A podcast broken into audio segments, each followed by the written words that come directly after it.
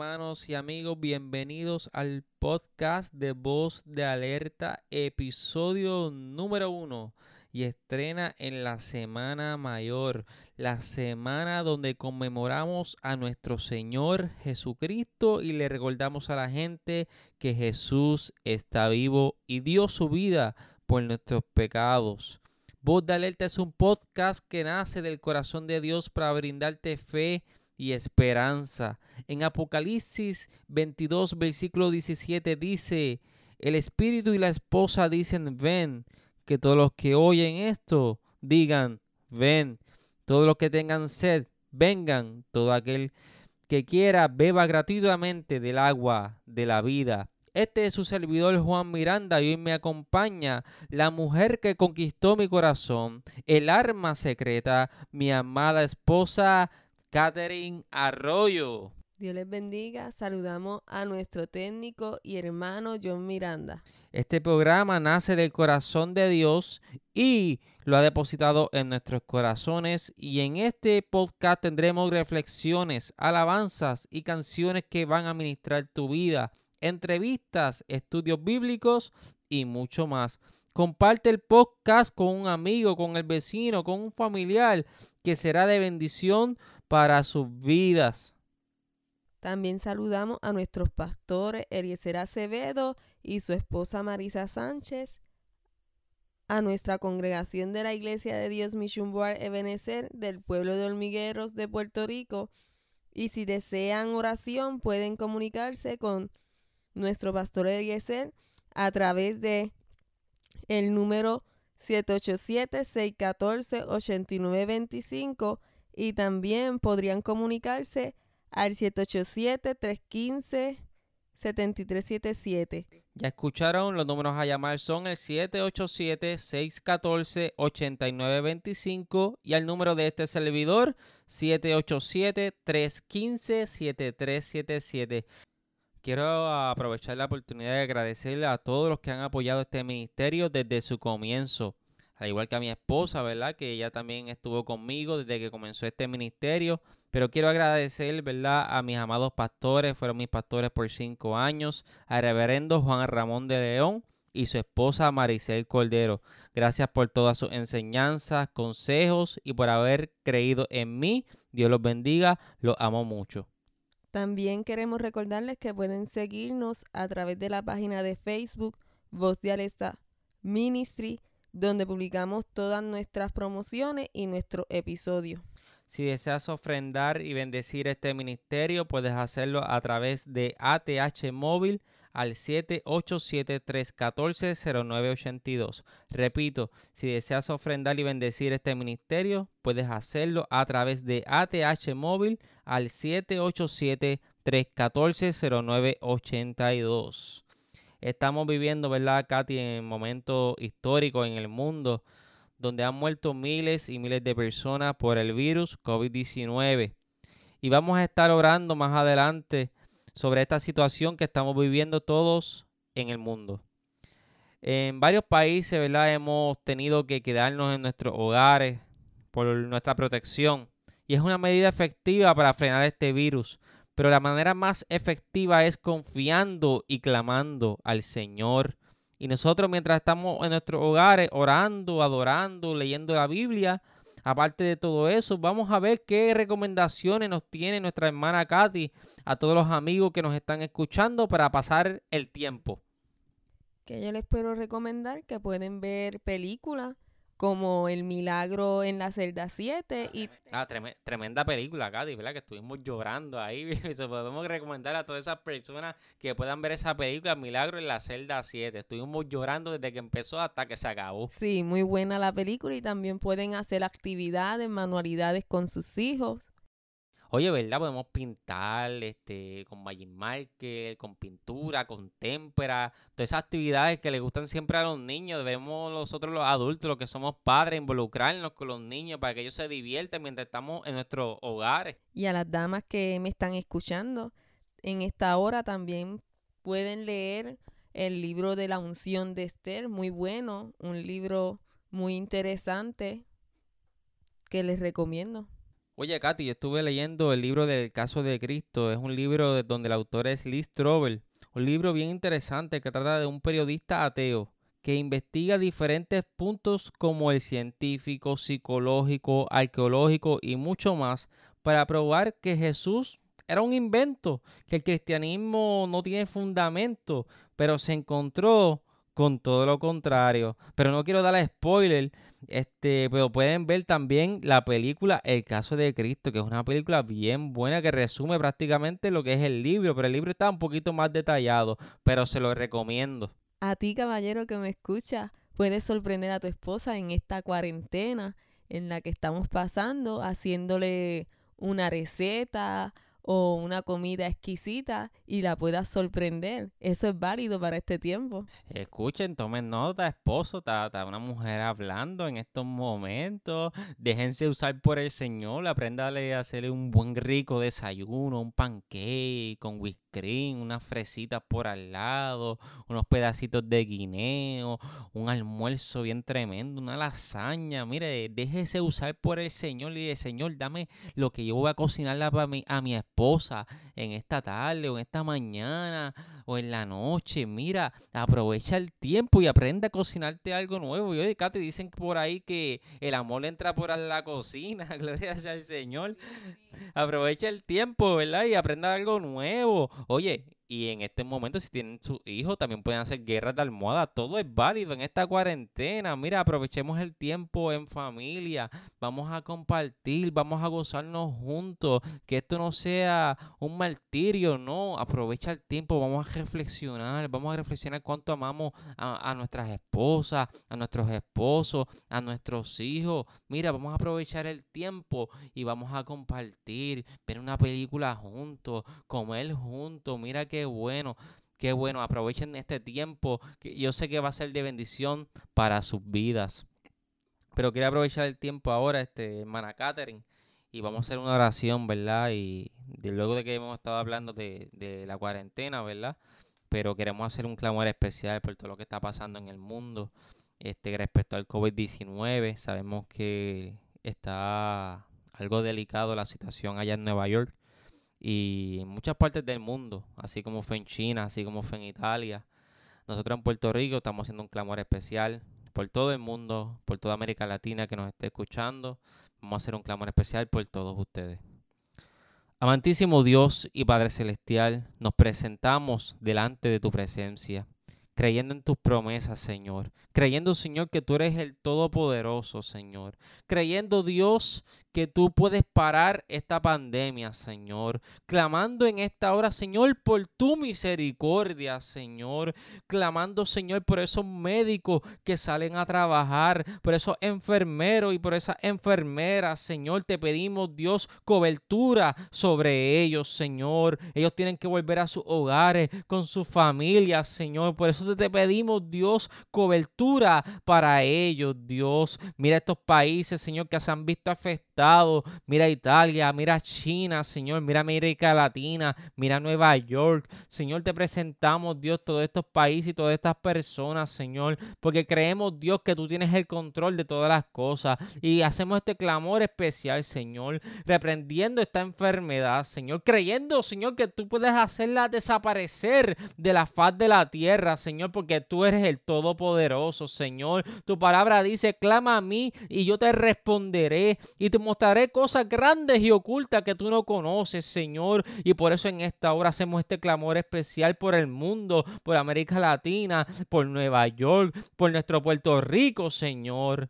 Ay, Señor, te pido en esta hora, Dios, reconociendo lo que dice tu palabra, Dios, que el que habita el abrigo del Altísimo morará bajo la sombra del Omnipotente. Yo creo en el Dios de milagros. Yo creo en el Dios que levantó al paralítico. Yo creo en el Dios, aleluya, que sanó y salvó a la mujer de flujo de sangre. Yo creo en el Dios que dividió el mal rojo, aleluya. Por eso en esta hora, Dios, te pido tu misericordia, Dios. Te pido, Señor, que obres en medio de tu pueblo. Que obres, Señor, en los hospitales. Dios, te lo pido, Dios, en el nombre que es sobre todo nombre en el nombre de Jesús. Amén y amén. Los vamos a dejar con esta hermosa alabanza. El Dios de Milagros de Pedro Gómez. Dios les bendiga, les amo. Y volvemos al podcast de voz de alerta. Y en esta hora quiero traer una reflexión que Dios depositó a mi corazón bajo el tema Mira la cruz y tu vida será transformada. Vamos a estar leyendo el Evangelio de San Lucas capítulo 23, versículo 32 en adelante. Leemos la palabra en el nombre del Padre, del Hijo y del Espíritu Santo. Amén. También llevaban con él a otros dos, ambos criminales, para ser ejecutados. Cuando llegaron al lugar llamado la calavera, lo crucificaron allí, junto con los criminales, uno a su derecha y otro a su izquierda. Padre, dijo Jesús, perdónalos porque no saben lo que hacen. Mientras tanto, echaban suerte para repartirse entre sí la ropa de Jesús. La gente por su parte se quedó allí observando y aun los gobernantes estaban burlándose de él. Salvó a otros, decían, que se salve a sí mismo si es el Cristo de Dios, el escogido. También los soldados se acercaron para burlarse de él, le ofrecieron vinagre y le dijeron, si eres el rey de los judíos, sálvate a ti mismo. Resulta que había sobre él un letrero que decía, este es el rey de los judíos. Uno de los criminales allí colgados empezó a insultarlo. ¿No eres tú el Cristo? Sálvate a ti mismo y a nosotros. Pero el otro criminal lo reprendió. Ni siquiera tienes temor de Dios, aunque sufres la misma condena. En nuestro caso, el castigo es justo, pues sufrimos lo que merecen nuestros delitos. Este, en cambio, no ha hecho nada malo. Luego dijo, Jesús, acuérdate de mí cuando vengas en tu reino. Te aseguro que hoy estarás conmigo en el paraíso, le contestó Jesús. Desde el mediodía y hasta la media tarde toda la tierra quedó sumida en oscuridad, pues el sol se ocultó y la cortina del santuario del templo se rasgó en dos. Entonces Jesús exclamó con fuerza, Padre, en tus manos encomiendo mi espíritu. Y al decir esto expiró. El centurión al ver lo que había sucedido alabó a Dios y dijo, verdaderamente este hombre era justo.